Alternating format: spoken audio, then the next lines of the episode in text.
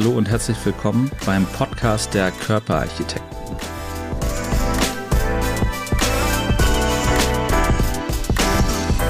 Herzlich willkommen wieder bei den Körperarchitekten zu unserer neuen Podcast-Folge und ich freue mich besonders, heute Natascha Walendick bei uns zu haben. Herzlich willkommen. Hallo und Dankeschön. Frau Walendick, wir haben uns schon auf das Perdu geeinigt. Ja. Zu Beginn. Und wir kommen zu dem heutigen Podcast so ein bisschen wie die Jungfrau zum Kind. Zumindest fühle ich mich gerade so, ja, die unbefleckte Empfängnis quasi. Denn äh, der Ehrlichkeit halber muss man sagen, der Tag war ein bisschen anders strukturiert und geplant gewesen und ähm, es ist jemand ausgefallen, krankheitsbedingt. Und manchmal fügt sich eins zum anderen ja total großartig und sie haben spontan Zeit gehabt und Ja gesagt. Und das auch noch zwei Tage vor ihrer Hochzeit, habe ich gehört. Ja, ich habe mich fast schon geärgert, dass ich so schnell Ja gesagt habe, weil ich dachte, oh nein, jetzt bin ich überhaupt nicht vorbereitet. Und ähm, ach, ich bin immer spontan. Ich finde sowas eigentlich immer am tollsten. Ja, ist doch super. Und so genau. starten wir auch durch. Ja. Denn so ein kleines bisschen haben wir uns natürlich vorinformiert. Und ähm, jetzt fragt sich jeder, was hat denn Natascha zu tun mit Körperarchitekten, mit Ästhetik? Und äh, es gibt ein paar gemeinsame Schnittmengen. Zum einen äh, früher Ausbildung am Theater gewesen und Ausbildung Regie, Schauspiel. Mhm. Das ist, glaube ich, der Hintergrund. Und Sie haben jetzt eine Mode- und äh, Modelagentur, suchen junge Leute für Werbung, Fernsehen, TV. Jein, ich habe eine Castingagentur Casting. und eine Modelkartei. Okay. Was so, also es ist quasi das Gleiche, nur äh, vom Ablauf ist es was anderes. Also ich suche nicht die jungen Leute wirklich, sondern die Filmproduktionen rufen mich an, wenn sie was suchen und sagen, hier, wir brauchen für Werbung, also hauptsächlich Werbung, aber auch äh, für TV-Formate und so weiter. Wir brauchen jemanden, der Seil tanzen kann, wir brauchen einen guten Schauspieler, wir brauchen ein Hamburger Gesicht und so weiter. Ja, super. Und wie sind Sie da überhaupt reingekommen? Ich habe selbst eine Bühnenvergangenheit. Ich habe vor langer Zeit, vor langer Zeit eine Ausbildung gemacht zur Musicaldarstellerin mhm. und habe irgendwann gemerkt, ah, Schauspiel liegt mir mehr. Und ich war schon immer Tänzerin, aber das kann man ja auch nur begrenzt machen. Und dann habe ich mich so ein bisschen aufs Schauspiel äh, fokussiert und habe dann gemerkt, eigentlich macht mir das mehr Spaß, mit den Leuten zu arbeiten und da bin ich auch ähnlich wie heute, bin ich durch Zufall rangekommen, weil eine Choreografin und eine Regisseurin ausgefallen sind, auch krankheitsbedingt im Deutschen Schauspielhaus. Und dann habe ich gesagt, ja gut, kann ich auch. Übernehme ich, mache ich einfach mal so. Und das war ähnlich. Ich habe einfach gesagt, ja, ja. Und dann habe ich gedacht, oh nein, Mist. Kann ich das wirklich? Und ne, man wächst mit seinen Aufgaben. Und los geht's. Genau. Regie am Deutschen Schauspielhaus. Genau, Regie wäre jetzt ein großes Wort, aber ich habe da die Choreografie gemacht und da die Regisseurin krank war, ähm, habe ich ihr angeboten, quasi die Regie für sie zu übernehmen und das alles filmen zu lassen und es ihr abends immer vorbeizubringen hm. und dann eben, äh, ja, zu gucken, war das gut so oder mir Feedback halt abzuholen. Ja, so super. Geführtes ja. Regieführen quasi. Genau, genau. Ja, keine schlechte Idee. Ich bin also quasi so reingekommen und dann habe ich aber mich noch nebenbei weitergebildet. Mhm über den zweiten Berufsweg sozusagen. Und da ich eben selbst noch auf der Bühne stand und immer pleite war, wirklich immer als Schauspieler, Sänger, Tänzer, habe ich mir noch einen Nebenjob gesucht und habe zufällig bei einem Hamburger Caster da eine Stelle bekommen, eine freie und habe eben nebenbei immer Castings gemacht und so bin ich da reingerutscht. Und irgendwann habe ich gedacht, eigentlich macht mir das mehr Spaß, eben so Kameraregie, Castingregie zu machen, mhm. als selbst auf der Bühne zu stehen. Witzig. Also ich hatte rudimentär mal Kontakt da äh, zu, dieser, zu diesem Berufszweig, denn während meines äh, Medizinstudiums hat man relativ viel Lehrpause, wo man dann einfach mal lernt. In den Semesterferien gibt es auch wenig zu tun. Und so bin ich auch tatsächlich durch Zufall gekommen an eine Castingagentur. Gott, wie hießen die noch? Extra Faces ja, gab es. Ich. Und es gab noch so einen anderen, einen Doppelname, Michael, mh, hm, vergessen Damm? leider. Ja, genau. Damm. Das ist eine kleine Korrekt. Welt. Das ist eine kleine Ist eine kleine Welt, genau. Und da habe ich mich registrieren lassen und war im Musikvideo grölende Masse bei Sascha im Hintergrund. Ich habe im Alpha-Team mitgespielt als Komparse und bei ganz vielen anderen Sachen irgendwo als Komparse ah, rechts, toll. links. Es war insofern ein witziger Einblick, den ich mal hatte in diese Filmszene. Mit nach Hause genommen habe ich Brötchen nur fürs Team in, in dem Wagen.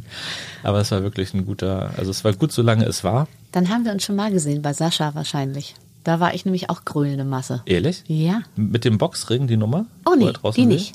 Ah, okay. Ich war im Hotel, im Atlantik war ich. Nee, ich war beim anderen Lied, das war auf dem Heiligen Geistfeld. Da hatten sie so ein Boxzelt Ah. aufgebaut und da hat er in dem Ring im Hintergrund wurde da geboxt. Erste Reihe sieht man mich mit Lederjacke. Toll. Leicht jugendlich. Also wenn man das Video von heute, ich habe das unseren Kindern erzählt, die hatten erzählt, du spinnst, das ist doch Quatsch, Blödsinn. Ja. Und man kann das noch auf YouTube finden und äh, es gibt so drei Einspieler, jeweils so zwei, drei Sekunden, wo man, wenn man auf Stopp rechtzeitig drückt, dann sieht man, ich bin dabei. Also Das war ganz, war ganz lustig. Persönliche Erfahrung damit. Und tatsächlich haben wir unsere kleinste Tochter, die hat mit vier Jahren angefangen. Das gibt es in Hamburg, das nennt sich, früher war es Stagecoach und heute nennt sich das Stage Up. Das ist für Kinder so eine Stunde Musik, eine Gesangsunterricht und Schauspiel. Ja. Immer einmal die Woche, so drei Stunden sind die beschäftigt und durch diese drei, drei Genres gehen die so durch. Das war eine super Geschichte. Das hat sie zehn Jahre gemacht. Jetzt ist sie schon groß, gerade Ja. 15 geworden bis zum letzten Sommer. Und das war eine unheimlich tolle Geschichte. Das ist ganz toll, ne? Also in Amerika ist das ja gang und gäbe. Gang und gäbe. Und ich finde auch, dass, also ich glaube auch, das kommt immer mehr. Ja. Aber weil das natürlich auch, wenn du so eine Bühnenpräsenz hast, dann hast du ja auch im Leben eine andere Präsenz. Absolut. Das Ja. war der Hintergrund. Ne? Weil wenn ich mich selber erinnert habe, Mensch, wie schwer ist das, man hält seinen ersten Vortrag und da Ja. sitzen, keine Ahnung, auch wenn es nur 30 Leute sind, jetzt sind es 600, gerne mal denkt man so, äh, jetzt vernünftiges Wort rauskriegen, ist Ja, vielleicht ja, ein bisschen schwierig. Und sowas hilft. Das war am Anfang natürlich mit vier Jahren auch so ein bisschen eine Überwindung. Mhm. Aber sie ist da richtig gerne hingegangen. Jetzt macht sie im Sommer so, so ein Musical-Camp, fährt da noch immer mit und dann spielen die am Ende der Woche, machen die eine Aufführung. Super. Und sie ist einfach total fit im Koordinieren, Kommunizieren mit Ja, Erwachsenen. das ist es funktioniert nämlich, ne? 1A. Das ist ganz also das war ein toll. gutes Investment irgendwie Ja. und sie hatte Spaß dabei. Ich glaube, das hilft im Leben tatsächlich. Also so eine Ausbildung ich ist auch. viel wert. Also ich coach auch nebenbei, weil natürlich werde ich immer angesprochen bei Castings. Also Live-Castings sind jetzt nicht mehr so vertreten wie vor Corona. Jetzt Mhm. passiert einfach viel über E-Casting, aber vorher stand ich ja den ganzen Tag im Studio hinter der Kamera und habe Anweisungen gegeben, mach mal so, mach mal so. Und da kamen natürlich immer welche hinterher und haben gesagt, oh, kannst du nicht auch so Coachings geben? Ja klar. Und die haben dann teilweise ihre ganze Familie mitgebracht, weil der Lustig. Vater auch gesagt hat, er ist im Vorstand von XY und würde gerne frei sprechen. Und eigentlich ist es genau das. Ne? Also Genau. eigentlich ist das, was man auf der Bühne macht, übertragbar auf, auf alles. Ja. So. Super Basis. Ja. Und wie baut man dann seine eigene Agentur auf? Also ich habe ja eben gerade gehört, du suchst nicht die Leute, sondern die Firmen treten an dich ran und sagen, ich hätte gern den und den. Das heißt, es muss einen Fundus geben Genau, von am Registrierten. Anfang war es so tatsächlich, dass ich, also ich bin da so über dieses Casting, über meinen Kollegen reingerutscht und dadurch habe ich die Anfragen gekriegt. Und da ist es dann so als Casterin in einer Castingagentur, dass man mit allen Agenturen deutschlandweit oder Hamburg oder je nachdem von wo, äh, wie groß das Budget ist. Ne? Das heißt, ich frage alle Agenten, alle Agenturen an, je nachdem, ob Schauspieler gesucht werden, Models oder was auch immer, und caste die nur. Das heißt, die sind gar nicht in meiner Agentur gewesen, sondern und das ist eigentlich auch immer noch so.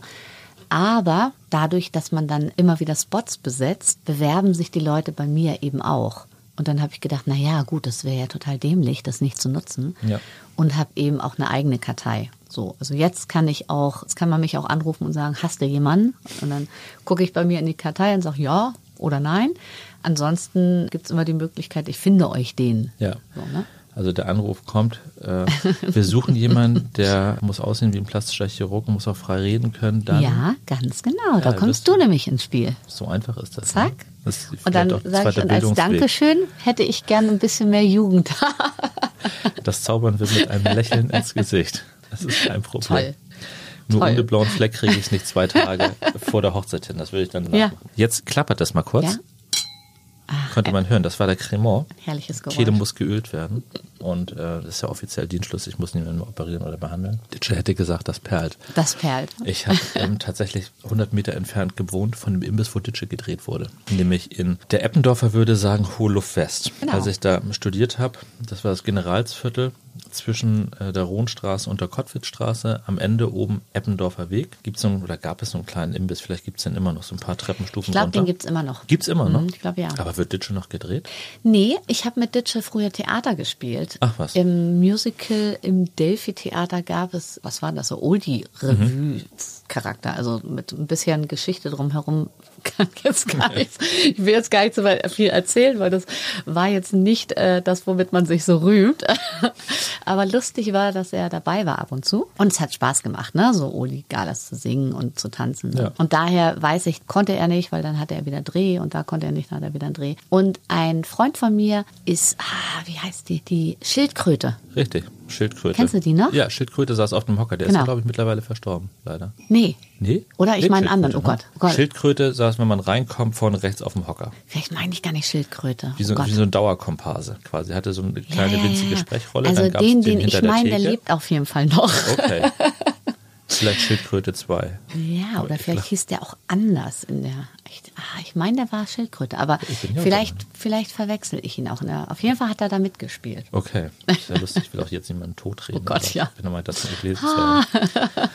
Ja, jedenfalls, das war ganz lustig. Und äh, als das anfing, damit da war abends immer eine Riesentraube Ja. vor diesem Imbiss und dann hat man Olli Dietrich da gesehen im Bademantel spielen. Das war ganz lustig. Ist er denn privat auch, also wenn er nicht vor der Kamera steht, auch lustig? Ich habe den so wirklich privat nie kennengelernt, Ah, okay. weil der kam immer, das war eben zur gleichen Zeit, als gedreht wurde, und der kam wirklich immer auf den letzten Drücker rein, hat sich umgezogen, hab den auf der Bühne dann, hallo, wie geht's, und danach Mhm. vielleicht noch mal einen Drink genommen. Aber ich hatte den jetzt nicht so wirklich, dass man jetzt sagt, oh, der ist total nett. Oder ne? Genau. Ja. Also es war schon immer entspannt bei uns, aber der ist danach auch immer recht schnell wieder weg gewesen. Ist halt auch ein Berufsschauspieler. Ne? Von Ja. Rudi Carell weiß man das ja, glaube ich, dass er sonst ein sehr ernster und fast Mhm. Nicht so ein entspannter äh, Zeitgenosse gewesen ist. Aber wenn er auf der Bühne stand, hat er den Switch umgelegt. Ja. Und dann war der lustig und man denkt, was, das kann der wirklich gewesen sein? Ist ja eigentlich unfassbar. Ja. Thomas ja Gottschalk habe ich mal kennengelernt. Den fand ich sensationell. War der lustig. Also der war wirklich, wir hatten zwei Tage Proben für Wetten Das Mhm. und da habe ich früher Backings gesungen. Für Vanessa Amorosi war das damals, auch schon ewig her. Also und da mussten wir einen Tag früher da sein. Da war J-Lo war noch da in der Show. Ja. Und dann äh, habe ich gesagt, ich könnte ja Lichtdubel machen. ja, mach mal. So, und das war, Super. äh, das war wirklich toll. Der war wirklich eine Granate. Ja, der ist noch so ein klassischer Entertainer. Ja. Gibt es ja heute eigentlich relativ wenig, finde ich persönlich. Auch so ein, ein schillernder Vogel mit seinen ganzen Outfits. Und wenn dann die Anfragen kommen für, also wir suchen XY, wird da ganz konkret gesagt, der soll, weiß ich nicht, braunes Haar haben, so und Ja. so alt sein, eher ein faltiger Typ, der aussieht, als ob er gelebt hat, oder bitte ganz glatt gebügelt. Ja, das Schon. ändert sich manchmal, weil so viele Leute Mitspracherecht haben. Mhm. Der Regisseur hat einen eigenen Kopf und manchmal auch einen anderen als der Kunde. Und der Kunde hat dann aber das Sagen natürlich. Ja. Und manchmal wechselt es dann doch hin und her oder es ändert sich im Laufe der, das ist ein Prozess. Ja.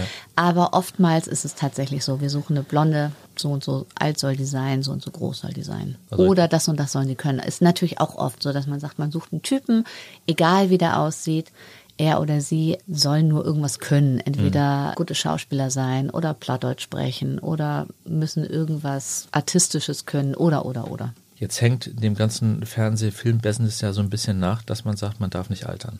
Das Und stimmt. da komme ich jetzt wieder mit ins Spiel. Ganz genau. Man kämpft gegen die Jugend an und der einen oder anderen Moderatorin äh, im privaten Fernsehen sieht man das dann auch mal an, Mhm. mal weniger, was ich gut finde, mal ein bisschen mehr, wo ich kein so ein Fan von bin. Und dann denkt man, muss das wirklich so sein? Ist es denn tatsächlich so, dass man weniger nachher gebucht wird, wenn die Zeichen Ja. der Zeit Leider ja. Ist ich habe sehr viele Schauspielerfreunde, sehr viele Moderatorenfreunde und sehr viele prominente Freunde auch. Ja. Und das ist tatsächlich so. Also A ist es sowieso so, das wusste ich gar nicht, dass es so, so solche Unterschiede in den Gagen gibt. Also, Mhm. dass die Frauen immer noch viel weniger verdienen in bei der Moderation und auch im Schauspiel. Das äh, ist bei mir nämlich nicht so im, also in Ja. der Werbung ist es nicht so. Gott sei Dank. Aber auf jeden Fall schütten die mir immer ihr Herz aus und sagen, es ist, man muss jung wirken oder jung, ja, optisch jung bleiben. um da zu konkurrieren. Also das hätte ich, das mit dem jungen Wirken, jung bleiben, das war ja dieses Vorurteil, was ich so kannte, das war super spannend zu hören. Ja. Dass das unterschiedlich vergütet wird, hätte ich jetzt gerade in dieser Sparte eigentlich nicht vermutet, muss ich sagen. Ich auch nicht. Also ich bin da auch erstmal gegen angegangen, habe gesagt, das glaube ich nicht, aber Hm. äh, es wurde mir immer wieder bestätigt. Hm.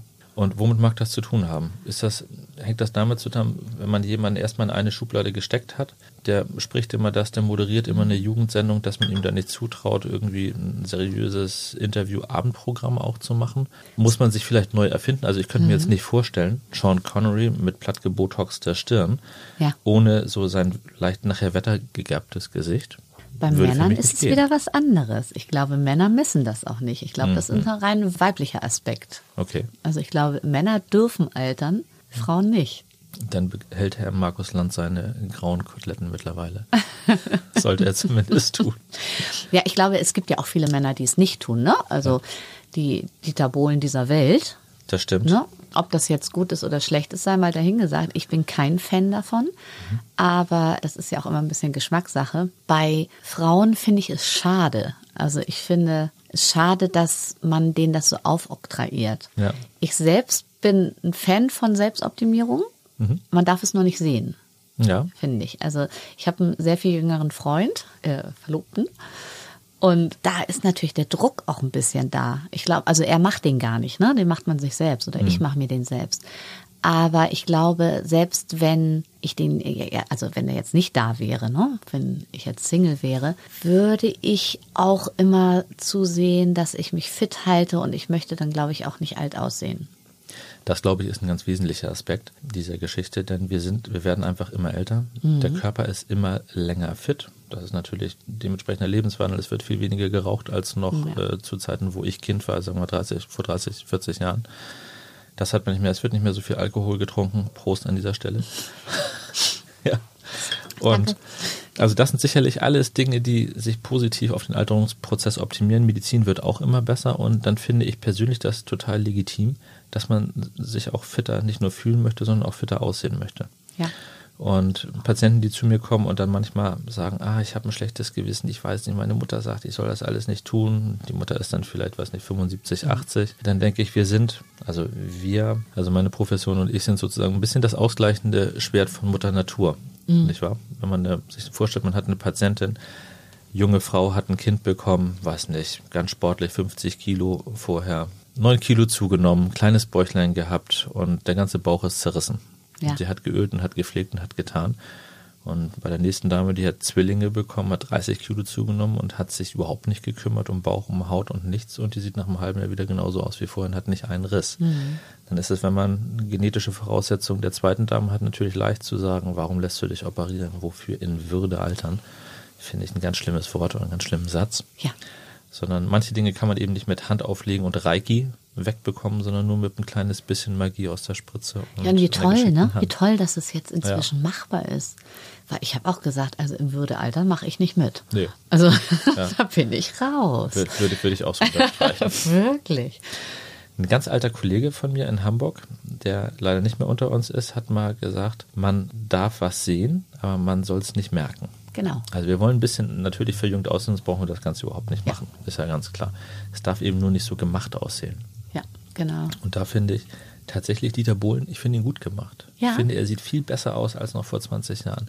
Da hatte er so ganz tiefe eingezogene Nasen-Lippenfalten und sah so ein Ich habe ihn bisschen jetzt verwittert lange aus. nicht gesehen. Ich, aber es gab mal eine Zeit, und die ist nicht jetzt gewesen, aber ein bisschen her, da habe ich gedacht, oh, da hat aber ganz schön was gemacht. Und ich finde, wenn das war das vielleicht so. kurz nach der Überholung. Genau. Das vorher genau. nachher so krass Ich finde, wenn es das ist, ne? mit einem macht, ich finde immer, wenn man sagt, oh, die hat was machen lassen oder der hat was machen lassen, Mhm. das ist aber gut, dann finde ich es auch nicht schlimm, wenn man es sieht. Also weil, wie du schon sagst, ne, man soll es ja auch ein bisschen sehen. Das stimmt. Aber dieses, oh, das war ein bisschen viel, das finde ich immer so. Also das möchte ich persönlich nicht. Jane Fonda, ein Bild im Kopf, Ja, finde ich super gemacht. ja, Sie ist noch mit auch. Mitte 70, sah die einfach großartig aus Ja. und nicht künstlich und gar Absolut. nichts. Melania Trump würde ich persönlich so eher eine 3 Minus geben. Die finde ich mit ihren Katzenaugen ein bisschen Ja, ist ein bisschen zu, viel, hin, hingeformt, ne? bisschen also, zu sehr hingeformt, ja. also ich glaube, man kann Ein sich ja, weniger. man kann so sagen, wenn es so unnatürlich ist, Wenn es offensichtlich Naja, wird. ja, genau, wenn es Mhm. so offensichtlich wird, dann ist nicht schön. Nee, wohl wahr. Neben der Agentur, der Castingagentur, hast du ja auch noch zwei Podcasts laufen. Ja. Also ich bin hier mit einem richtigen Podcast-Profi unterwegs im Tortue. Erzähl mal, das eine ist ein Podcast, der ein bisschen weniger seriös ist vielleicht wie meiner. Ach, eigentlich sind beide sehr wenig seriös. Also der eine heißt, den habe ich jetzt aufgegeben oder erstmal auf Eis gelegt. Mhm. Ein Drink, was soll schon passieren? Prost. Prost. Prost ne? Da können wir mal. Schön, mit. schön. Ja. Mm, Da geht es darum, dass ich das immer gesagt habe, ach, ein Drink, was soll schon passieren? Am nächsten Tag war ich die verkaterste von allen. Ähm, weil es natürlich dann auch immer so lustig ist, ne? Weil keine gute Geschichte hat jemals mit einem Wasser angefangen. Das stimmt. So. Und da habe ich mir dann auch A, B, C, D, E, F, G Prominente und Freunde eingeladen, einfach um einen schönen Abend zu haben und das am Mikro mit Champagner, Wein oder was gerade so Griffig ist. griffig ist oder äh, ne, genau, ge geliebt wird. Und der andere heißt Busy Bitches, auch so ein bisschen mit einem Zwinkern natürlich. Da geht es um Arbeit, also um Busy und Bitches waren Männergeschichten, viel Sexgeschichten, ohne dass es jetzt wirklich sexuell wird, aber so, so aus dem Leben geplaudert. Mit meiner Freundin, die zehn Jahre jünger ist. Und äh, wir kennen uns aber auch schon seit 20 Jahren bestimmt. super. waren früher sehr eng und haben uns dann irgendwann aus den Augen verloren und hatten so ein bisschen den gleichen Werdegang, nur eben immer in so einer zehn Jahres Verschiebung. Und das war ganz lustig. Und irgendwann äh, hatte sie aber so viel neue Projekte und war nicht mehr in Hamburg. Und dann hat er so ein halbes Jahr brach gelegen. Und dann habe ich gesagt, weißt du was, ich mache ihn jetzt alleine weiter. Und äh, letzte Woche hatten wir dann wieder quasi die Premiere mit, mit dem Neuen. Und da lade ich mir jetzt auch immer Leute ein. Wir haben angefangen mit Nova Meyer Henrich, auch eine alte, sehr liebe Freundin von mir, eine Moderatorin. Und jetzt habe ich auch also die wildesten Leute da zwischen äh, Darmspezialisten und Schauspielern und Sängern und wer bet. Darmspezialisten bei schlüpfrigen Geschichten.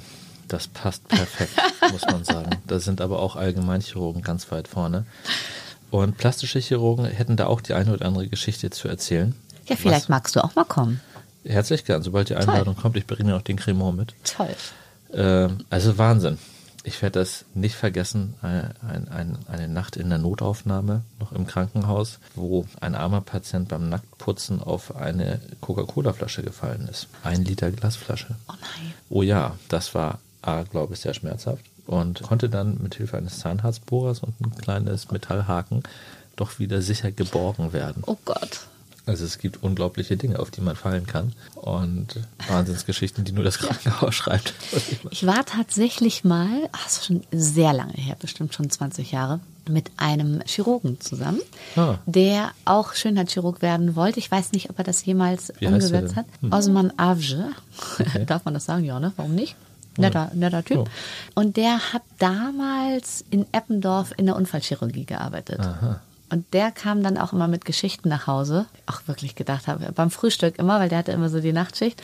Gedacht habe, echt jetzt? Ja. Echt jetzt? Das hast du dir doch ausgedacht. ja, es sind verrückte, Verrückt. Es sind verrückte Sachen. Also so ein Medizinerbuch mal zu schreiben oder Ja. zu lesen, lohnt sich. Lustig wirklich. Ja. Und wie häufig kommt der Podcast raus bei dir? Ähm, früher war das einmal die Woche. Mir ist es zu stressig. Ja, ich mache es jetzt alle zwei Wochen. Hat die ein bisschen mehr Luft. Die ganze Post-Production auch alles selber? Nee, da habe ich, äh, da habe ich jemanden, ja. Ja, das ist gut. Das mache ich ja schlauerweise auch so. Ja. Weil das könnte ich, glaube ich, nicht in dem Ich habe Maße. das früher gemacht und dann habe ich halt immer gesagt, wir schneiden nichts. es wird alles gesendet. Und da waren, äh, also da war auch der Ton nicht gut. Und, und dann ähm, habe ich gesagt, nee, das geht nicht. Also beim Podcast muss der Ton gut sein. Und jetzt habe ich tatsächlich zu Hause, wir sitzen schon bei mir zu Hause am Esszimmertisch, aber ich habe ein Paravent und ich habe alles mögliche. Ich habe gute Mikros, ich habe gute Kopfhörer und habe mich da so ein bisschen, ausgestattet, Ja, genau. um den Schall zu fokussieren. ja, ja. Ja. Hört man auch ganz. Also das fällt dem fällt wahrscheinlich jedem auf, aber wenn jemand richtig klar spricht und der gut zu verstehen ist, das ist schon eine Wonne. Ja, wirklich. Das ist wahrscheinlich viel Und- schwieriger, wenn wir jetzt in Bayern einen Podcast aufnehmen müssten. Ja, ne? ja genau. was. Ich habe anfangs habe ich wirklich im Kleiderschrank gesessen mit meiner Freundin, Ach was. weil der den Hall natürlich so wegnimmt. Aber da kannst du dir ja schlecht Leute einladen. Kann man schon, aber die Frage ist, ob das wirklich beim Podcast so. Muss man schon wissen, wie man angeht. Ja, ja, ja. Müssen schon äh, Wäre vielleicht aber auch flexibel eine sein. gute Überschrift, ne? Podcast aus dem Kleiderschrank. Ja, eigentlich ja. Eigentlich ist es ganz lustig. Vielleicht Aber wäre das nicht schlecht. Und wie lange ist der Podcast schon online? also der neue jetzt Mhm. eine Woche genau. Und der alte davor? Der alte war anderthalb Jahre. Anderthalb haben wir das Jahre. gemacht, genau. Super. Und der zweite Podcast ist momentan pausiert. Ja, weil sich das, also eigentlich überschneidet sich das so ein bisschen. Okay. Ich lasse mir das noch offen, ob Mhm. ich den noch weitermache oder ob er einfach nur pausiert oder eingedämmt wird. Mhm. Aber im Moment ist es eigentlich so beide Podcasts vereint in einem. Wen würdest du denn gerne einladen, wenn du dir drei Leute aussuchen dürftest, die zu dir zum Podcast kommen? Ah, international oder national? International. Also ich würde gerne James, wie heißt der, der immer diese Carpool. Ah, Carpool Karaoke. Ja. Ich weiß. Oh, den finde ich so toll. Ich Ja- weiß es nicht. James, ja. James. Ja, okay, James. Aber der auf jeden Fall finde ich super toll. Dann würde ich gerne, oh, das ist ein bisschen doof, dass mir das jetzt nicht einfällt, weil ich hatte die Frage mit meinem Verlobten, also für mich, ich kann immer noch nicht so richtig Verlobter sagen, weil das so ungewohnt ist. Mein Überspringen, Verlobten. ist ja bald der Ehemann. Mit meinem Mann, genau, das ist einfacher. Na, wirklich. Also Ja. zu sagen, mein Mann Ja. ist einfacher als mein Verlobter. Klingt gefestigt dann. ne? Ja. Entschlossener. Ja, das sagt man ja auch öfter mal so. Ne? Man sagt ja öfter mal so, ist mein Mann oder mein Mann kommt gleich, aber mein Verlobter ist so komisch. Ähm, wir haben darüber jedenfalls schon mal gesprochen und deshalb ist es so ein bisschen dumm von mir, dass mir das jetzt nicht so ad hoc einfällt.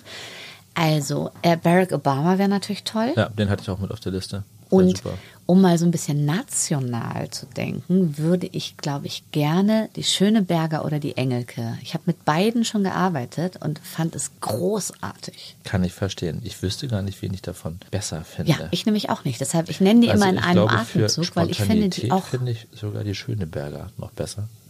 Ah, ich habe mit der Anke habe ich Sesamstraße gedreht, als sie Ah. noch Schauspielerin war. Und die war jedenfalls Wahnsinn, auch so wahnsinnig spontan und so lustig. Und mit Barbara habe ich mal auf einer Messe gearbeitet, bevor sie bekannt war. Und da haben wir uns abends immer eingezwitschert, weil das so ein schlimmer Job war. Sie war im Napoleon-Kostüm und musste den ganzen Tag moderieren.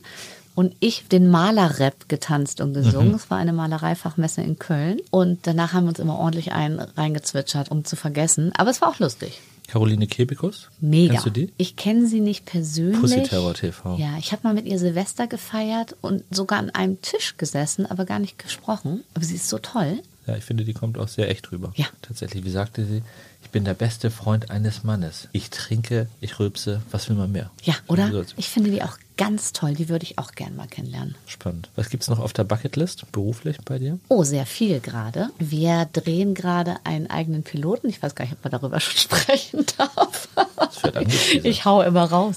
Ein Comedy-Projekt, was ich schon immer mit einer Freundin machen wollte, weil wir eigentlich so aus dem Comedy-Bereich kommen. Oder ja doch. Also wir haben viel Comedy gemacht beide und haben gesagt, nee, sie Stand-up? Stand-up, ich nicht. Aber ich habe viel, ja, nee, Stand-up nicht, aber viel Bühne eben auch Mhm. gemacht. Ne? Mehr Bühne als Film. Und jetzt haben wir gesagt, wir machen das einfach mal. Das liegt gerade an. Dann wollte ich immer mal ein Buch schreiben. Irgendwann werde ich das auch tun, weil ich auch so viele absurde Geschichten schon erlebt habe, gerade so in der Zeit zwischen 18 und 30. Ich immer denke so, In kann man den wilden Jahren. ja, in New York gelebt habe ich sehr viel wilde Geschichten erlebt. Und also das ist quasi noch so auf der Bucketlist. Ansonsten viel Reisen ist auch auf der Bucketlist. Okay. Welche Ziele stehen an? New York dann ja wahrscheinlich nicht. New York kennst du dann wie die besten New York immer wieder. Ich bin so ein schlimmer New York-Fan. Ist das so? Mm, ganz furchtbar. Was gefällt dir gut an New York? Alles. Alles? Also ich liebe New York so doll. Ich finde die Menschen toll. Ich kann einfach durch die Straßen laufen Mhm. und mich treiben lassen. Ich finde die Hotels toll, die Bars toll, die Kunstszene, Mhm. die Musikszene. Ich mag New York einfach total. Wir waren letztes Jahr im April, äh, ziemlich genau vor einem Jahr, waren wir zehn Tage in New York mit der Family Ja. Und allen Kids und so. Das war echt, äh, waren lustige zehn Tage tatsächlich. Ist eine super interessante Stadt, aber es ist sehr trubelig. Ja. Also ich weiß nicht, ob ich komplett da leben könnte, so dauerhaft. Für eine Zeit lang wahrscheinlich ja. Ja. Was ich ein bisschen anstrengend fand, war mit, zumindest mittlerweile, dass es überall nach Marihuana riecht, an jeder Ecke. Jetzt sind Ach, auch die wirklich? ganzen- ja, Wahnsinn. Also es gibt überall die Shops, die sind ja jetzt auch legalisiert. Ja. Hier ein Hanfshop, da ein Hanfshop, dann stehen hier fünf Leute mit so einem kleinen Klapptisch an der Aber Ecke. meinst du nicht, das pendelt sich wieder ein? Das ist jetzt neu so, ne? Wenn es neu Nee, ist. Kann sein. Also ich äh, spreche jetzt erstmal nur für die Momentaufnahme. Das Minimum zumindest jetzt wäre es mir ein bisschen zu viel. Ja. Dann gibt es ja auch wie so Food-Trucks, gibt so Marihuana-Trucks, die durch die Gegend Ja, ja. fahren und Oh, die Joints wow. verkaufen. Also das ist schon sehr progressiv. Ah, Ich bin überhaupt kein Kiffer und ich mag es auch nicht riechen. Das ist eben das Ding. Man riecht das überall, ne? diesen Ja. süßlichen Geruch. Witzigerweise, meine Frau kann es gar nicht riechen. Die riecht kein, riecht kein Marihuana. Ach, das ist Kann witzig. Ich sage immer, Gott, stinkt das hier. Ich rieche nichts. Ah, die hat ihren lustig. Rezeptor nicht. das ist verrückt. Und Es wird noch verrückter, weil sie hat eine eineige Zwillingsschwester. Ich kann es auch nicht riechen. Ach. Also als Drogenspürhund vollkommen unberechenbar. ja. Die Kinder waren schon, ah, lustig. aber ja, ich kann es riechen. Ja.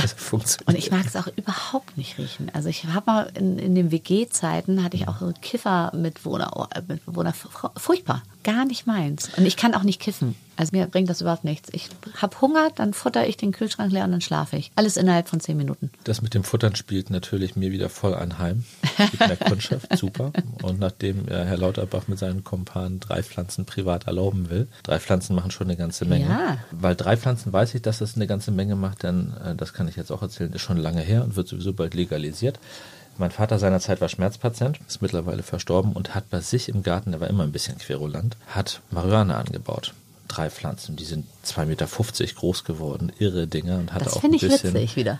Ja, wird noch witziger. Hat noch ein bisschen Beef gehabt mit dem Nachbarn, weil er eben sehr direkter Typ gewesen ist. Und dann gab es so ein Wort, das andere. Das Verhältnis war wohl nicht das Beste. Und als die Pflanzen groß waren, guckte der Nachbar rüber und dachte, hm, die Plattform kenne ich aber. Und hat die Polizei angerufen. Was dazu führte, dass ich irgendwann eines Nachts um 5 Uhr morgens einen Telefonanruf bekam ja, hier ist Wache 23. Oh äh, ihr Vater möchte mit Ihnen reden. Ich so, was? Voll verschlafen. Wie meinst du? Ja, hier gibt es so einen kleinen Vorfall, ein Missverständnis und äh, komme ich mal abholen. Das so, ist toll. Stand sogar im Bramfelder Anzeiger. Das lokal ist toll. Mal drin. Ja, meine Mutter hat auch angefangen zu kiffen, glaube ich, mit 79 oder 80. Besser später als nie. Ja, weil auch der Arzt gesagt hat, sie soll bitte keine Schlaftabletten nehmen, sie soll lieber ein bisschen rauchen. Und dann rief sie mich an, ob ich was hätte. Nein, habe ich nicht. Ähm, aber ich kann mich natürlich umhören.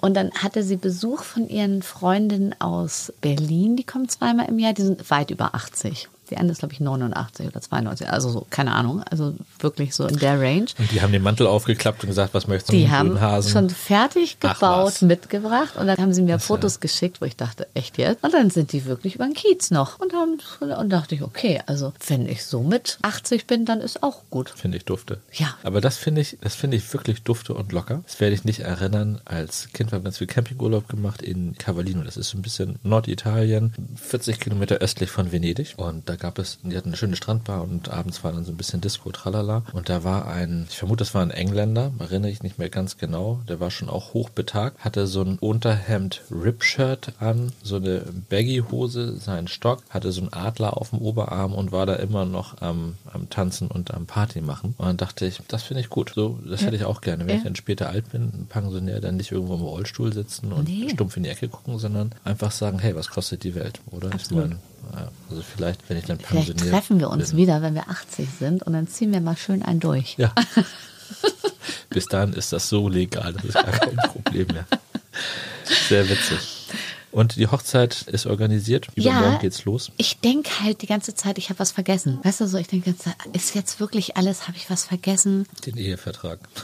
Nee, haben wir extra nee. gesagt, machen wir nicht. Gut. Also ich glaube, wir sind da beide ähnlich aufgestellt und ach, dafür bin ich zu romantisch. Und dafür habe ich auch zu wenig Geld. Also Muss auch nicht sein. Nee. Sagt dann immer der Steuerberater, habe ich auch ja. nicht. Insofern alles cool. Nee.